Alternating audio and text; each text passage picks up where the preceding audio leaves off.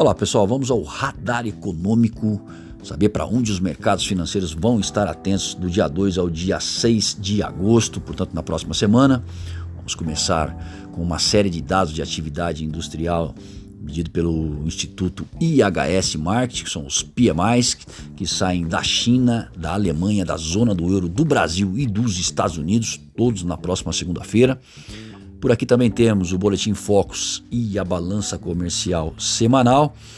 Aí também dados aí do IPCS de julho. Na terça, é a vez dos preços ao produtor na zona do euro e IPCS somente para as capitais no mês de julho aqui no Brasil, mesmo dia que sai a produção industrial brasileira em junho.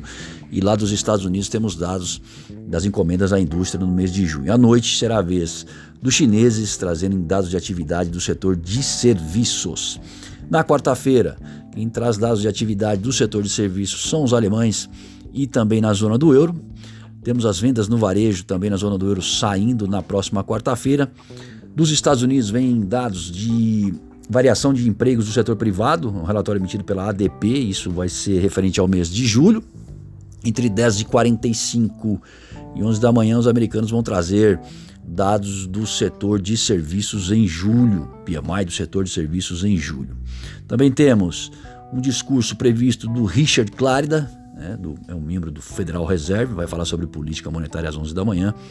E aqui no Brasil, às 14h30 sai o fluxo cambial semanal, mas às 18 horas o evento doméstico mais aguardado da semana, nós estamos falando da decisão do Copom em relação à Selic, na quarta-feira, final do dia. Já na quinta, encomendas à indústria na Alemanha, no mês de junho, e os preços dos importados em junho na zona do euro. Também temos a balança comercial americana saindo na quinta-feira, junto dos pedidos é, por seguro-desemprego por lá. Na sexta-feira, outro evento importantíssimo, um dado muito aguardado, estou falando do payroll, relatório geral do mercado de trabalho americano, que sai na próxima sexta-feira, às nove e meia da manhã, mesmo dia que um pouco antes, vamos ver aí os dados da produção industrial lá na Alemanha.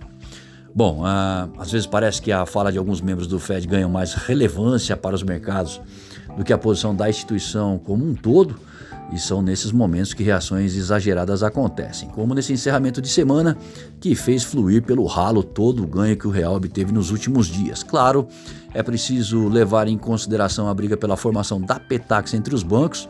Para quem não sabe, é a taxa usada como referência para a liquidação de contratos derivativos e podemos incluir nesse pacote a realização de lucros. Afinal, ficou implícito um aproveitamento da queda acentuada dos últimos dias, impulsionando a busca por ganhos, a despeito de ruídos sobre a questão fiscal no Brasil, que vez por outra reaparece como estopim para se colocar em prática alguma estratégia. Enfim, esse é um mercado. Mas a semana que vem pode voltar a dar fôlego para o real caso o Copom faça o que dele se espera e eleve a Selic por aqui. Com boa parte dos mercados acreditando em uma alta de 1%, mínimo de 0,75%, é possível que o fator juro devolva a atratividade do mercado doméstico ao estrangeiro.